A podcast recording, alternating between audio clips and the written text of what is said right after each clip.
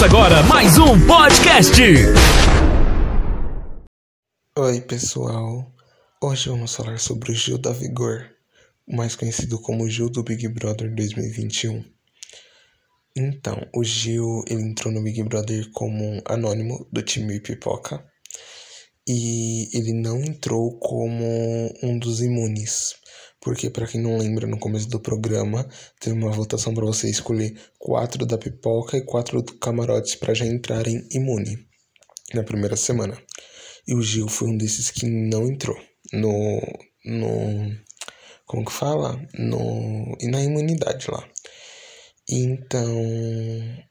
Eu, vai ser a mesma coisa de sempre. Eu vou fazendo as perguntas e eu mesmo vou respondendo. Quando ele entrou na casa, o que pensou dele? É, eu pensei que ele ia ser.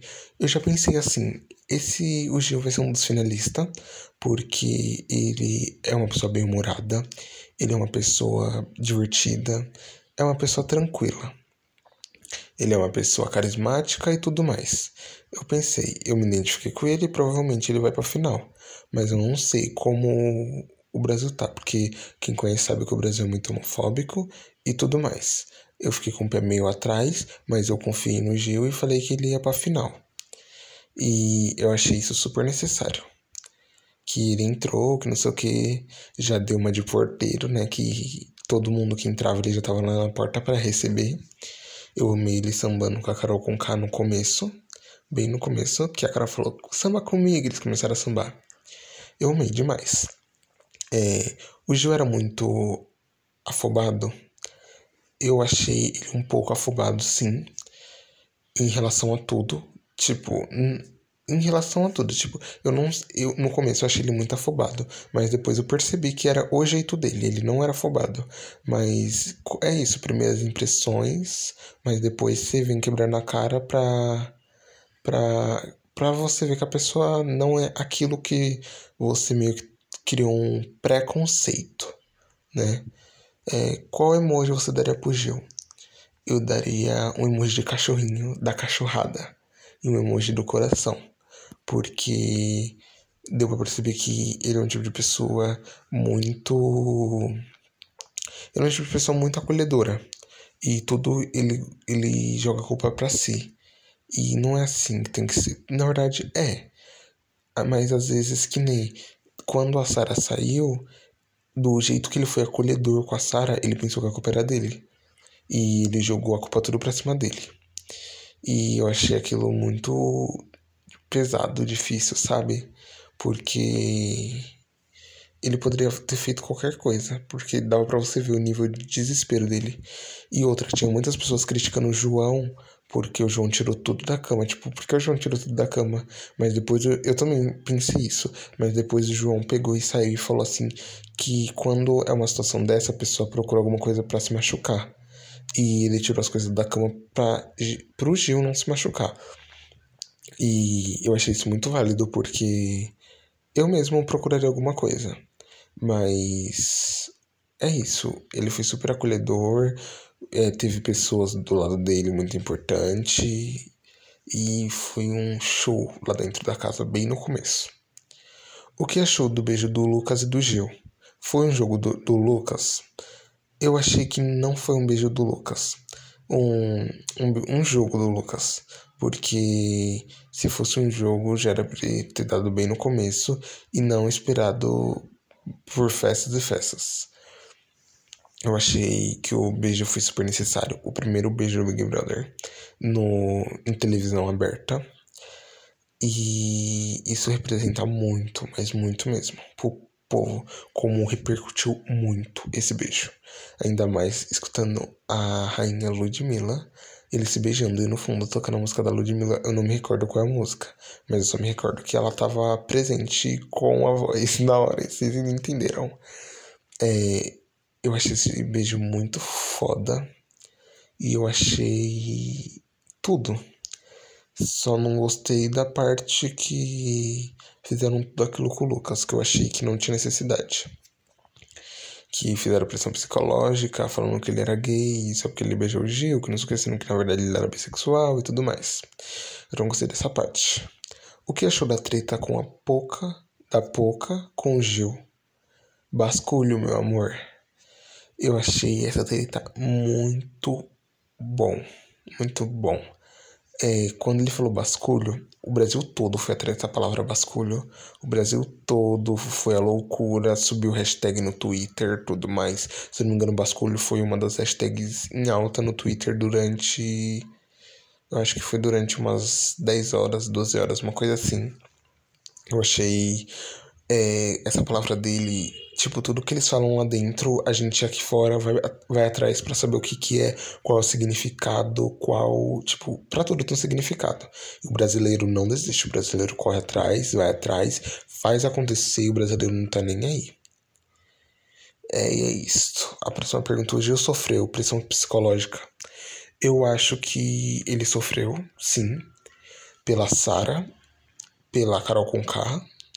E eu acho que eu não me recordo, mas outra pessoa também que estava fazendo muito isso de pressão psicológica era o Nego Di. Eu não me recordo se é, se envolve, é, se teve alguma coisa entre o Gil e o Nego Di. Mas a Sara fez muita pressão psicológica no Gil, falando que ele deveria votar, que não deveria, entre outros. E eu achei que teve sim também pressão psicológica com a Carol, porque ele se aproximou da Carol e tudo mais. E a, como a Carol também faz pressão fez pressão psicológica com toda a casa, que, tipo, o Gil não podia brigar com ela, que a casa toda já virava as costas pro Gil, já tacava bombinha no queridômetro do Gil e tudo mais.